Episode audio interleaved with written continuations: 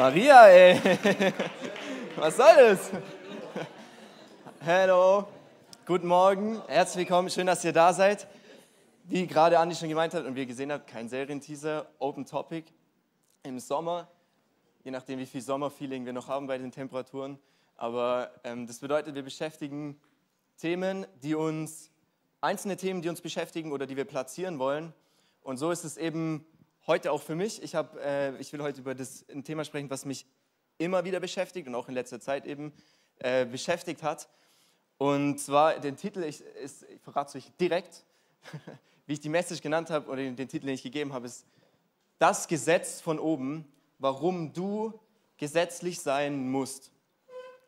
Warum du gesetzlich sein musst. Und ich glaube, oder ich könnte mir vorstellen, dass jetzt der ein oder andere unter uns schon vielleicht ein bisschen unruhig wird und sich und denkt, oh, Gesetz und muss und oh, äh, das so ein bisschen bei der Formulierung schwierig ist. Und genau das soll es sein, das soll provozieren und anregen, weil es kann sein bei diesem Thema, dass wir eben, entweder du kommst aus dieser Seite, dass du es viel in dieser Art erlebt hast und Verletzungen vielleicht erlebt hast, wo ähm, Dinge mit dir passiert sind am Herzen, wo Verletzungen da sind und du deswegen irgendwie abgeneigt bist. Oder du kommst von der Seite, wo du nur im, ich sag mal, im Neuen Bund, im Neuen Testament chillst und nur da zu Hause bist und das Alte direkt ablehnst und deswegen abgeneigt bist dagegen. Ähm, aber es soll eben heute um dieses ganze Thema gehen. Und ich möchte noch kurz davor sagen, zu das, was ich gerade hier äh, im Worship gesagt habe. Ähm, ich glaube, es ist wirklich so wichtig, dass wir uns die Frage wirklich persönlich stellen und sie hängt ganz eng zusammen mit deiner Beziehung, die du zu Gott hast weil Gott will dich in Freiheit führen. Es ist sein Versprechen an dich, dass du in Freiheit kommst. Es ist sein Ziel mit dir und vollkommene Freiheit und in echte Freiheit. Und so oft haben wir halt in egal welchen Themen, das begegnet uns in allen möglichen Dingen, bei irgendwelchen Fragen, die es so, die es so gibt, darf ich das, darf ich das nicht, wieso muss ich das machen und so weiter. Ihr kennt solche Fragen. Ähm, und es ist eigentlich immer diese Frage und es kommt immer auf das Gleiche zurück. Und zwar vertraust du Gott, dass er es gut mit dir meint. Das ist immer der Grund hinter den Fragen. Ist völlig egal, ob es jetzt darum geht, ob es Sex vor der Ehe ist, ob es darum geht, so oder so zu leben oder so. Es, es geht immer darum, glaubst du Gott, dass er weiß, was er sagt und dass er es sagt, weil er es gut mit dir meint oder nicht. Und ich glaube, wenn wir das reflektieren, auf einmal geht es nicht mehr um die Fragen und um das oder das ist jetzt richtig oder falsch, sondern wie steht es eigentlich um meine Beziehung zu Gott? Wie sieht es eigentlich aus? Weil Vertraue ich, Vertrauen ist immer Beziehung. Und so, und da, es passt sehr gut, da geht es heute eben auch viel darum. Und am Anfang möchte ich beten, darfst gerne mit mir mitbeten. Jesus, ich danke dir für dein Wort, ich danke dir für die Zeit, die wir hier zusammen haben. Und Heiliger Geist, ich öffne dir den Raum und ich gebe dir die Bühne und ich sage, das ist dein Ding, das ist deine Zeit, mach, was du machen möchtest in den Herzen von uns, während wir das Thema, während wir das Thema beschäftigen. Und ja, schenk uns Offenbarung über das, wie du bist, über deine Wege, über deinen Charakter, sodass wir dich mehr verstehen, Gott. Weil wenn wir dich mehr verstehen, dann können wir dir mehr vertrauen. Yes. Danke, Jesus. Amen.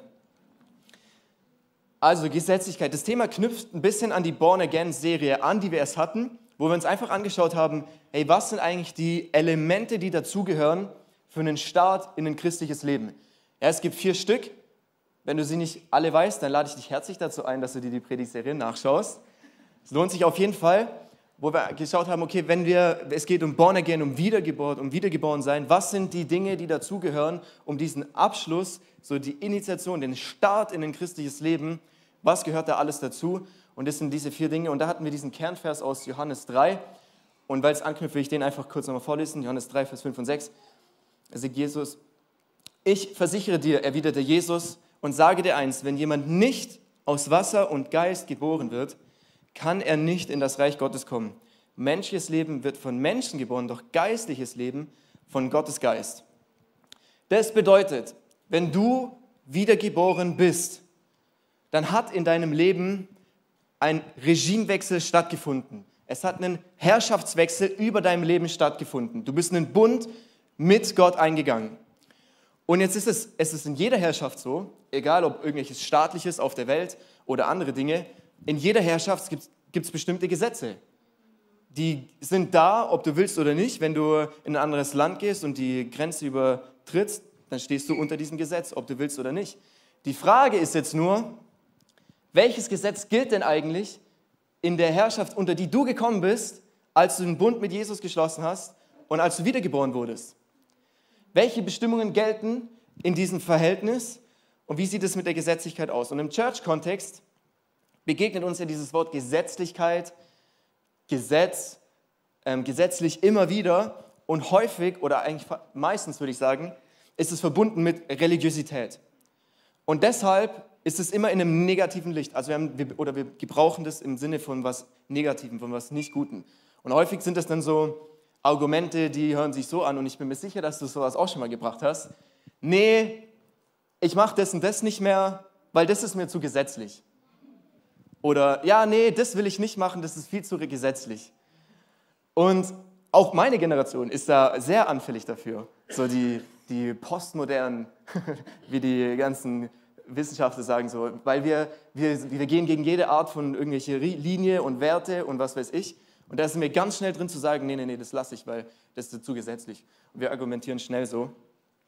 Und was wir jetzt machen wollen gemeinsam ist den Ursprung vom Gesetz im Alten Testament anschauen und dann versuchen wir einen Bogen zu spannen auf dich und auf mich, was das dann bedeutet, okay? Und da gehen wir ganz am Anfang der Bibel noch bevor der Mensch geschaffen ist, weil du musst wissen, Gott ist ein Gott der Liebe, so wird er selbst dargestellt im ersten Johannesbrief im Neuen Testament. Und es, aus dieser Liebe heraus will er Gemeinschaft haben. Es ist ein Gott der Gemeinschaft. Wir haben einen Gott der Gemeinschaft. Er ist Gemeinschaft in sich, das ist die Dreieinigkeit in so eng, dass wir es nicht raffen, wie das zusammenhängt. Und er möchte Gemeinschaft haben und deshalb hat er den Menschen geschaffen. Adam und Eva, die ersten Menschen. Und die lebten in dieser innigen Beziehung und Gemeinschaft mit Gott im Paradies. Und da war sie vorhanden, bis zum Sündenfall. Und weil Adam und Eva Gott nicht gehorcht haben, oder eigentlich weil sie Gott nicht vertraut haben, ist ein Bruch in die Beziehung gekommen zwischen Gott und Menschen und es ist eine Trennung entstanden. Das war dann auch örtlich, wir lesen das, die mussten aus dem Paradies raus. Das heißt, das war eine Trennung. Und Gottes Wunsch bleibt aber trotzdem bestehen. Er will trotzdem Gemeinschaft mit den Menschen haben, obwohl es gerade durch diese Trennung, durch Sünde, gerade nicht mehr geht. Und dann lesen wir ein paar Geschichten weiter in der Bibel, ein paar Kapitel weiter, äh, die überspringen wir und irgendwann landen wir beim Volk Israel in Ägypten. Mittlerweile ist aus dieser kleinen Menschengeschichte, da war es eine Familie und dann sind sie ein ganzes Volk geworden und die waren in Sklaverei in Ägypten, 400 Jahre lang. Das ist eine crazy lange Zeit eigentlich, wenn man sich überlegt. Und Gott führt sie durch Mose aus der Gefangenschaft, aus der Sklaverei raus. Und dann lesen wir, dann gibt es die ganzen Plagen erst und der Pharao, der sagt, nee, mache ich und dann mache ich doch nicht. Und dann kommen sie irgendwann raus und dann sind sie am Schilfmeer und wissen nicht weiter und das, Volk, äh, das Heer vom Pharao kommt hinterher und sie gehen durchs Schilfmeer durch, weil das Meer sich teilt und dann das ganze Heer wird im Meer weggespült und so weiter. Und dann sind sie frei und sind in der Wüste und Gott sagt, hey, Volk Israel, hört mir mal zu, ich will, dass ihr mein Volk seid und ich will euer Gott sein. Deswegen lasst uns, lasst uns einen Bund eingehen, okay? Warum einen Bund? Weil ein Bund ist das engste und höchste, was es gibt, geistlich. Es gibt nichts engeres, als wenn du einen Bund eingehst mit einer anderen Person, zwischen zwei Parteien. Deswegen, und das ist krass, Side Nugget, die Bibel nennt die Beziehung von Mann und Frau in der Ehe, weil dies, das ist ein Bund, enger als die von dem Kind und den Eltern. So eng ist die Bedeutung von einem Bund. Und das ist ähm, der Herzschlag Gottes sagt, ich will euer Volk sein, deswegen lasst uns diesen Bund eingehen. Und dann lesen wir das, sie kommen an diesen Berg Sinai und da ist äh, Erdbeben und Donner und Gewitter und, äh, und so weiter und das Volk Israel hat total Schiss und sagen, ah, Mose, mach du mal, passt schon, geh du da alleine hoch. Und Mose ist nicht ganz alleine, er hat zwei, drei Leute mitgenommen. Ähm, und dort oben auf dem, auf dem Berg ist Mose alleine mit Gott und Gott gibt ihm nicht nur die zehn Gebote, sondern das ganze Gesetz. Das bedeutet, alle Rechtsbestimmungen, die wir lesen im Alten Testament, im 3. Mose, 5. Mose und so weiter, das ist das ganze Gesetz, was die Bibel auch später immer wieder als Gesetz referiert. Das bedeutet alle Dinge, von wie mussten die sich anziehen, dass die keine äh, gemixten Sachen tragen durften und so weiter, wie sie essen sollten, was sie nicht essen sollten, wie sie umgehen sollten mit ähm, Streitereien untereinander, wenn zum Beispiel eine Kuh in den Brunnen fällt am Sabbat, was macht man dann und lauter so Zeug. Und diese ganzen Bestimmungen ist das Gesetz und es war eine Anleitung für sie, heilig zu leben. Wie können sie heilig leben? Warum? Und jetzt kommen wir an einen ganz wichtigen Punkt, warum diese ganzen Bestimmungen und Dinge im Gesetz sind. Also es ist quasi wie Gott sagt, lass uns einen Bund machen und das sind die Vertragsdetails. So, wenn ihr mal, die Frage von Gott ans Volk war, wenn ihr wollt, dass ihr mein Volk seid, dann müsst ihr nach diesen und diesen Dingen leben. Warum? Gott ist heilig und wir Menschen sind es nicht. Und in Gottes Heiligkeit können keine sündigen Dinge bestehen. Das heißt, wenn Gott, weil heilig und unheilig passt nicht zusammen.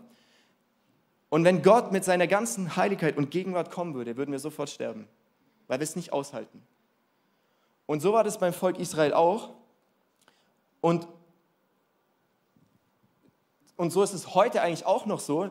Wir sind nur geschützt durch das Blut Jesu, das unsere Sünden hinfortgetragen hat von uns. Deswegen kann Gott in seine Gegenwart heute in uns kommen. Das ist der Heilige Geist in uns eigentlich. Total krass.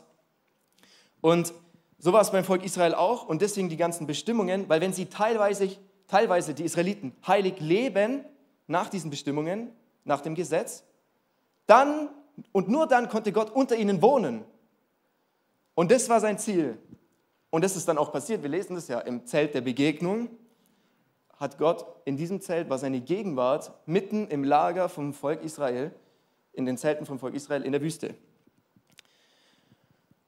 Und Gott konnte also nur, und das war sein Wunsch nach Beziehung, nach Gemeinschaft, nach wie vor, weil Israel immer noch in diesem, oder die Menschheit generell in diesem Zustand von Sünde, von Trennung gelebt hat, Gemeinschaft mit ihnen zu haben. Und Gott sagt, hey, lebt doch bitte wenigstens nach diesem Gesetz, weil dann kann ich unter euch wohnen. Und das Krasse ist, wir lesen das in Hebräer, der hohe Priester, also der eine hohe Priester im Volk Israel, der durfte nur einmal im Jahr, also das zeigt einfach, wie krass gefährlich diese Heiligkeit Gottes eigentlich ist, durfte einmal im Jahr ins Allerheiligste, es gab verschiedene Abstufungen, für, dafür, dass er für das Volk, für die Sünde des Volkes ein Opfer darbringt. Und dann hat er eine Kette und eine, eine so Glocken um das, ums Fußgelenk bekommen, dass, wenn er reinläuft, das ständig hört und wenn es aufhört zu klingeln, weil er doch nicht ganz rein und also musste alle möglichen Sachen und Rituale einhalten und, und so weiter, dass wenn er es aufgehört hat, das Geräusch zu hören, weil er gestorben ist, dass man ihn rausziehen konnte. Crazy, oder? Und so ist Gottes Heiligkeit. Und deswegen sagt Gott, ihr müsst euch danach halten, weil wenn ihr, wenn, sonst kann ich nicht unter euch wohnen. Und deswegen gab es Gesetz. Und das ist der Herzschlag des Gesetzes. Und das sehen wir auch schon im ersten Gebot. Das, ist ein, das erste Gebot ist ein Liebesgebot. Das heißt, hab keine anderen Götter neben mir und lieb Jahwe einzig und allein von ganzem Herzen. Es ist ein Liebesgebot. Und das heißt, auch da alles unter diesen, unter, das Gesetz, alles danach steht unter dieser Headline von diesem ersten Gebot und ein Liebesgebot. Zum Beispiel, vielleicht denken wir, wenn wir Gesetz hören, halt oft im staatlichen Sinn, wie wir es hier aus, unsere, aus Deutschland oder im Westlichen kennen. Und das ist so, es gibt ein Gesetz, wir sind da auch alle drunter, wenn wir es nicht einhalten, werden wir bestraft und du wirst geblitzt. Und dann ist es so, es gibt dieses Gesetz und wenn du was falsch machst, wirst du bestraft. Beim Gesetz mit Gott ist es aber eigentlich andersrum. Du bist schon im bestraften Zustand, getrennt von Gott und durch das Gesetz hast du die Möglichkeit, wieder in die Nähe Gottes zu kommen. Es ist was ganz anderes. Und deswegen war das Gesetz nichts Schlechtes, sondern es war was Herrliches. Das war was Gutes. Die Juden, wenn die ihre Feste gefeiert haben, die, haben um die, die tanzen um die Torah, also um das Gesetz, um, die Gesetz, um das Gesetzbuch, weil sie sich freuen. Es war ein Raum zum Leben. Freiheit braucht immer gewisse Grenzen, damit es einen Raum öffnet, in dem du dich frei bewegen kannst. Und das Gesetz hat diesen Raum geöffnet für die Juden und es war was Herrliches, es war was Gutes. Wir konnten wieder in die Nähe Gottes kommen oder die Juden damals. Das heißt, die Gesetzesbestimmungen, diese ganzen Dinge waren die einzige Möglichkeit dafür, dass Gott in Nähe vom Volk Israel kommen konnte. Und wir sind halt beim Gesetz, wenn wir das hören, stark auch von unserem kirchlichen Vorfahre Luther geprägt, weil der hatte ja ein Riesenproblem mit Gesetzlichkeit. Das war im Endeffekt der Grund, wieso sich die Kirche gespalten hat und es die evangelische Kirche gab, weil er gesagt hat, hey, nicht durch Taten, sondern sola fide, dieser eine Grundstein dieser Dinge, die da rauskamen, nur der Glaube, der macht gerecht. Und, es, und, da, und wir, wir kommen quasi als Freikirchler aus diesem Erbe heraus und deswegen kann es sein, dass wir in die Bibel oft eine Gesetzlichkeit reinlesen, die vielleicht gar nicht da so war. Und das hat vielleicht auch Luther gemacht. Und trotzdem ist es natürlich richtig und richtig gut, was er da äh, ausgegraben hat, was er in Offenbarung wieder hochgeholt hat.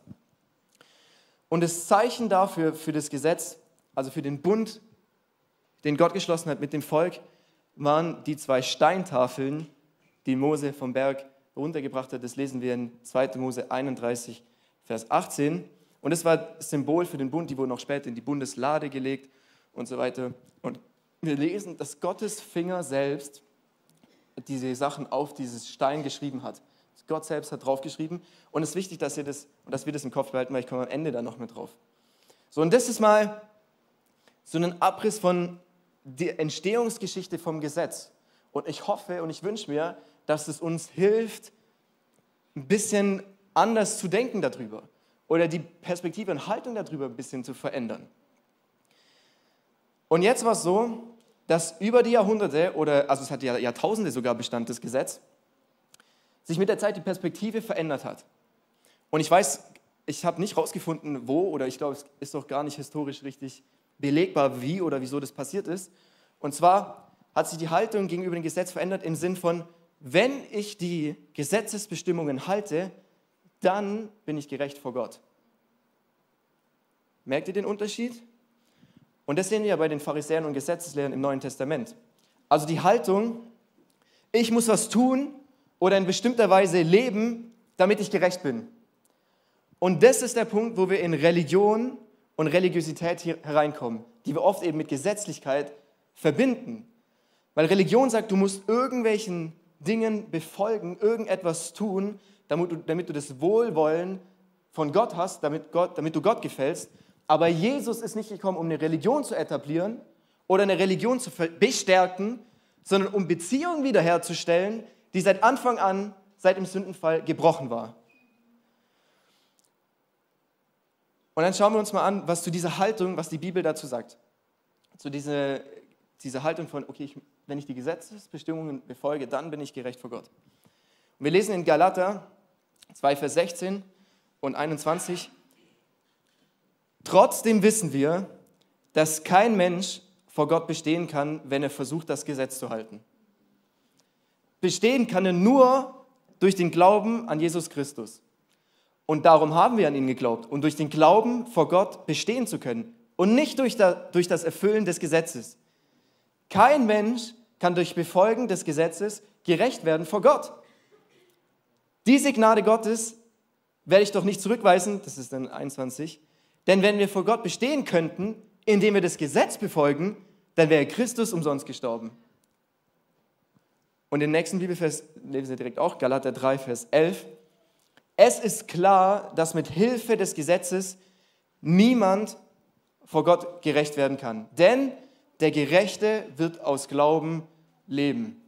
Und Paulus schreibt da und er zitiert eine Stelle aus dem Alten Testament, aus Habakkuk, der Gerechte wird aus Glauben leben. Und deswegen ging Jesus umher, als er mit den Schriftgelehrten und Gesetzeslehrern und den Pharisäern und so weiter sprach und sagte, sagte nicht, ja, ja, haltet unbedingt die Gesetze, strengt euch noch ein bisschen weiter an, ihr schafft es, sondern er hat gesagt, hört doch auf damit, es geht nur darum, dass ihr mir glaubt. Und das lesen wir zum Beispiel in Johannes 6, 29, wer sich es aufschreiben will. Und Jesus hat eben genau dieses religiöse Halten von Bestimmungen und Gesetzen eben nicht bestärkt, sondern den Glauben betont. Das heißt, wir lesen in diesen Bibelstellen, dass es schon immer der Glaube war, der gerecht gemacht hat. Und zwar der Glaube im Sinn von Vertrauen. Das ist auch, wir Deutschen haben ein bisschen anderes Verständnis als Hebräer und Juden über Glauben. Wir, wir denken halt im Glauben im Sinne von äh, das ist die Wahrheit. Also das halte ich für die größtmögliche Wahrscheinlichkeit. So, das halte ich für die Wahrheit im Sinne von für wahr halten. Aber das biblische Verständnis oder das hebräische Verständnis ist viel tiefer. Es gibt da drei Ebenen. Aber das ist eine andere Geschichte. Aber es heißt auch Vertrauen. Und eigentlich geht es darum, dass du Jesus vertraust und nicht nur für wahr hältst, dass er vielleicht womöglich am Kreuz mit der Wahrscheinlichkeit ausgerechnet gestorben ist und vielleicht wieder aufgestanden ist. Und das heißt, es war schon immer Glaube, der gerecht gemacht hat. Und Hebräer 11 ist ja dieses berühmte Kapitel in der Bibel, wo diese ganzen Glaubenshelden aufgelistet sind. Noah und Abraham und die und was die gemacht haben. Und, die, und in, über jeden steht drin, aufgrund des Glaubens wurden sie für gerecht gehalten. Aber wir, vielleicht übersehen wir, dass es alles Personen aus dem Alten Testament waren. Die waren alles Personen, die im alten Bund noch waren. Und die sind alle gerecht geworden durch den Glauben. Und die Pharisäer, oder einige, nicht alle, und eben auch manchmal wir, haben vielleicht nicht richtig verstanden, worum es im Gesetz ging. Und deswegen sind wir vielleicht manchmal abgeneigt von Gesetzlichkeit oder dem Gesetz, wobei es gesetzlich zu sein, Gesetzlichkeit an sich nichts Schlechtes ist. Versteht ihr? Es ist gut, heilig zu leben. Es ist gut, wenn du Gott vertraust, dass das, was er sagt, dass es Sinn macht für dein Leben. Das ist, was ich ganz am Anfang kurz erwähnt habe. Nur ist es eben schlecht, wenn du denkst, dass du durch das Halten davon gerettet wirst und gerecht vor Gott. Ich meine, die, das Gesetz, es wird halt mit Gesetz übersetzt im Deutschen, aber es heißt auch eigentlich vielmehr Weisung fürs Leben. Das heißt, es ist eine Anleitung, eine Weisung, die clever ist, zu befolgen. Von Gott für dich, weil er es eben gut meint. Und eigentlich ist es so rum, dass das Befolgen des Gesetzes eine Antwort ist von dir auf die Liebe Gottes. Boah, Gott liebt mich so sehr, Gott, ich will dich zurücklieben. Und dann mache ich das. Und nicht andersrum, dass durch das Befolgen der Gesetze Gottes Liebe verdient werden kann. Und Paulus hat es ja quasi in seinem Leben durchgemacht, diese beiden Seiten. So zuerst hat er die verfolgt, die eben nicht das Halten der Gesetze einhalten und streng verfolgen. Und später lesen wir eben, wie wir gerade gelesen haben, die Bibelstellen, dass er dafür spricht und wirklich mit seinem Leben einsteht, dafür, dass es eben nicht darum geht, sondern dass es darum geht, Gott zu glauben. Und die, Gesetz und, und die, die Werke daraus, die kommen dann automatisch aus dem Glauben, die Glaubenswerke. Das heißt, du kannst nicht gerettet werden durch deine Werke, sondern einzig und allein durch das Werk Jesu am Kreuz für dich. Du kannst nur durch Glaube gerecht werden und das war schon immer so, auch eben im Gesetz. Jetzt ist vielleicht die Frage, okay, warum gibt es das Gesetz denn dann überhaupt? Und das ist eine gute Frage. Und die stellt sich die Bibel genau auch. Das lesen wir in Galater 3, 19. Steht, aber was für einen Sinn hat denn das Gesetz? Paulus fragt sich das auch. Oder an die, die er schreibt. Es wurde hinzugefügt, um die Gesetzesübertretungen sichtbar zu machen. Und zwar so lange, bis der Nachkomme käme, dem das Versprechen galt. Und der Nachkomme ist Jesus. Ihm gelten die ganzen Verheißungen in erster Linie. Ich lese nochmal, das Gesetz, es wurde hinzugefügt, um die Gesetzesübertretungen sichtbar zu machen. Das heißt, das Gesetz war dafür da, die Übertretungen aufzuzeigen und sie nicht auszulöschen. Das heißt, das Gesetz hat gezeigt, wo wir alles nicht nach dem Standard Gottes leben. Und es sollte uns das einfach nur aufzeigen, weil wir haben es ja sowieso schon nicht geschafft, danach zu leben. Es ist einfach nur, du weißt gar nicht, wie du lebst. Und dann kommt das Gesetz und weißt, oh krass, ich lebe ja gar nicht so, wie ich eigentlich sollte. Mehr war der Job eigentlich gar nicht. Und durch das Aufzeigen der Übertretung war das Ziel, dass du erkennst, dass du nur durch Glauben gerecht werden kannst. Weil es, wie gesagt, im, Bund, im Alten Bund auch schon war. Und oft haben wir eben eine, ähm, eine verdrehte Perspektive vielleicht auf das Gesetz, was, wofür es da war, was der Grund war, warum wir vielleicht abgeneigt sind oder Gesetzlichkeit in was reinlesen, wo keine da ist. Und warum ist das so wichtig? Weil ich sehe einen Trend, und das ist auch, warum es mich so sehr beschäftigt und immer wieder mir begegnet ist, weil ich sehe einen Trend in der Church generell, wo wir, und auch manche Theologen mit Namen, die überall zitiert und besprochen werden, so sind, dass sie sagen, sie verwerfen eigentlich das komplette alte, den, das Alte Testament und sie werfen den alten Bund, weil das hat ja ausgedient. Es ist jetzt ein neuer Bund. Und das halte ich für schon eine relativ gefährliche Sache, weil der neue Bund, der besteht nur auf dem alten Bund. Es kann nicht ohne das. Und ich glaube, es kommt einfach häufig aus einem falschen Verständnis über das Gesetz. Und es ist immer so, ähm, es sind so zwei Seiten. Und wenn du eine überbetonst, wird halt alles immer schief. Und deswegen halte ich das für schon gefährlich. Und deswegen ist mir das so ein Anliegen, dass wir verstehen, was war denn der Herzschlag von dem Gesetz überhaupt? Worum ging es darum? Und das hat, äh, und also das, und ich glaube wirklich, wenn du das, wenn wir das verstanden haben, lesen wir das Alte Testament anders. Es ist eine ganz neue Freiheit, eine Offenheit da, wenn wir das dann lesen. Okay, was ist also dann das Gesetz im neuen Bund, wenn es immer noch bestehen, besteht? Wie ist das Verhältnis zwischen Gesetz und neuen Bund? Und da schauen wir uns an zwei Bibelstellen zu dem, was Jesus dazu sagt. Und der erste ist Matthäus 5, Vers 17 bis 19. Also es ist Jesus selber, der über das äh, Gesetz spricht. Denkt nicht, ich muss kurz mal meine Jacke ausziehen, weil mir ist echt warm. Okay. Denkt nicht, dass ich gekommen bin, um das Gesetz oder die Propheten außer Kraft zu setzen. Ich bin nicht gekommen, ihre Forderungen abzuschaffen, sondern um sie zu erfüllen. Denn ich versichere euch, solange Himmel und Erde bestehen, wird auch nicht ein Punkt oder Strich vom Gesetz vergehen, bis alles geschieht.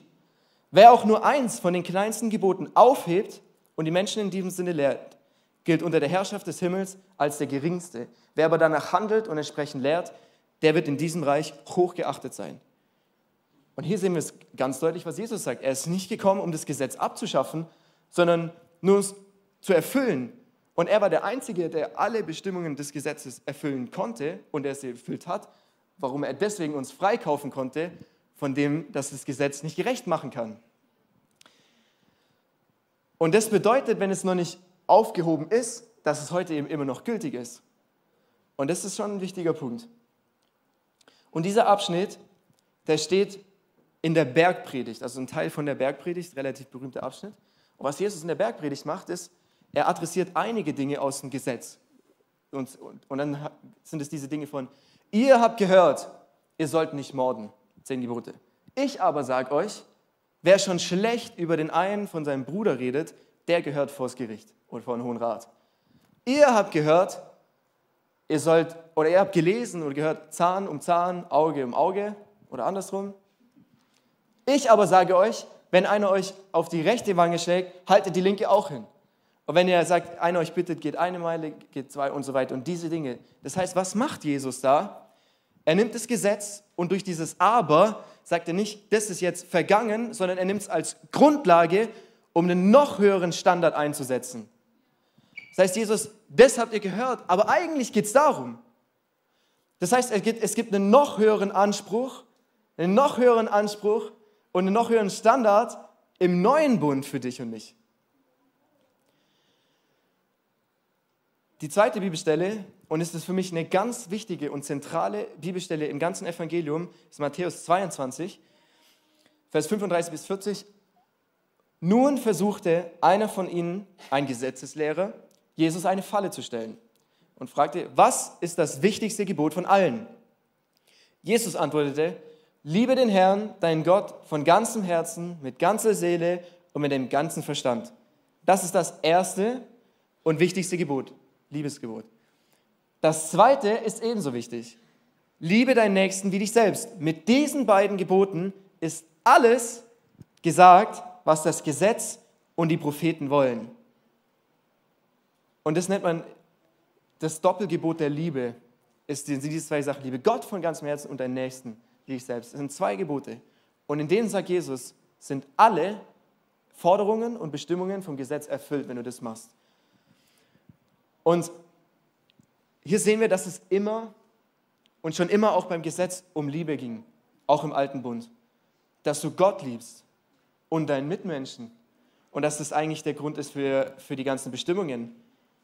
Und deswegen, und das heißt, Liebe ist das Gesetz des neuen Bundes. Liebe ist das Gesetz. Und jetzt hört sich das für uns erstmal gut an, aber wir dürfen nicht vergessen, dass Gott den Standard erhöht hat. Jesus hat den Standard erhöht. Und das heißt, wir lesen hier, Gott sagt, du musst Gott lieben und deinen Nächsten von ganzem Herzen. Und in Verbindung mit dieser anderen Bibelstelle aus der Bergpredigt sehen wir, wie Jesus das eigentlich auslegt. Sagt, hey, ihr habt gehört, das ist das Gesetz. Aber eigentlich geht es darum, dass du nicht schlecht über deinen Bruder redest weil du ihn lieben sollst. Eigentlich geht es darum, dass du deinen Mitmenschen liebst. Das ist die Auslegung davon, worum es im Gesetz eigentlich ging, um dieses Liebe Gott von ganzem Herzen und deinen Nächsten wie dich selbst. Und das ist das Gesetz, unter das du gekommen bist, wenn du diesen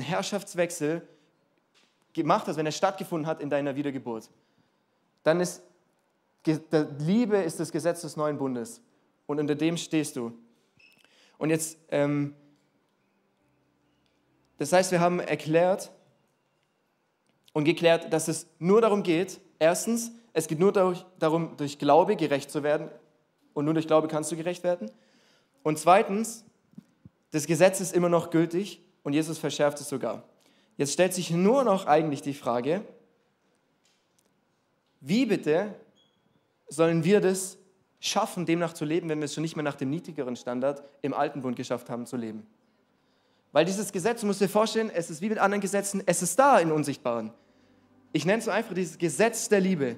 Es ist da. Und jedes Mal, wenn du es nicht schaffst zu lieben, Gott oder irgendjemand anders, hast du es übertreten. Ganz schön heftig, oder? Und ich glaube, dass durch diese Verschärfung, die Jesus macht in der Bergpredigt, uns ein Ding ganz deutlich werden soll, dass wir es gar nicht schaffen können.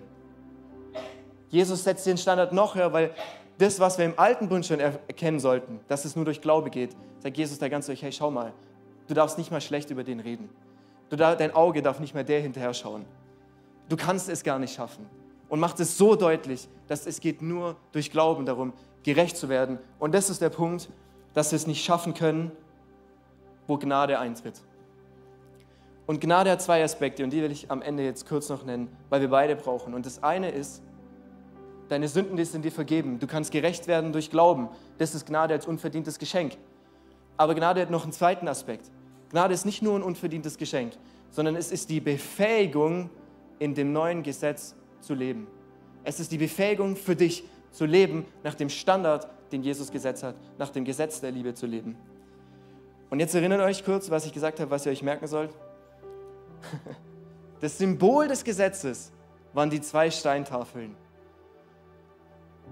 Und jetzt kommt in, im Alten Testament ein alter Prophet, tritt auf, Hesekiel, und er macht diese berühmte Bibelstelle, wo er sagt, in Hesekiel 36, 26, ich gebe euch ein neues Herz und einen neuen Geist, das versteinerte Herz nehme ich aus eurer Brust und gebe euch ein lebendiges dafür.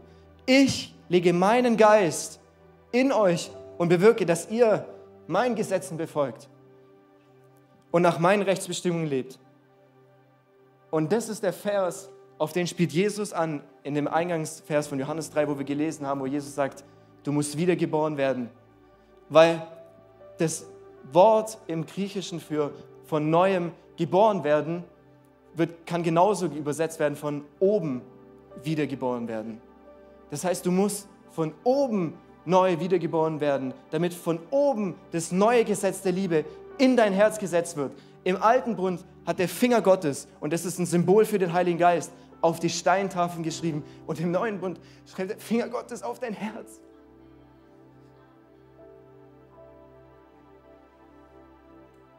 Mich berührt es so, weil es ist pure Gnade. Es ist Befähigung, dass wir leben können, so wie es Gott sich wünscht, dass wir in Beziehung mit ihm treten können. Lass uns mal alle aufstehen.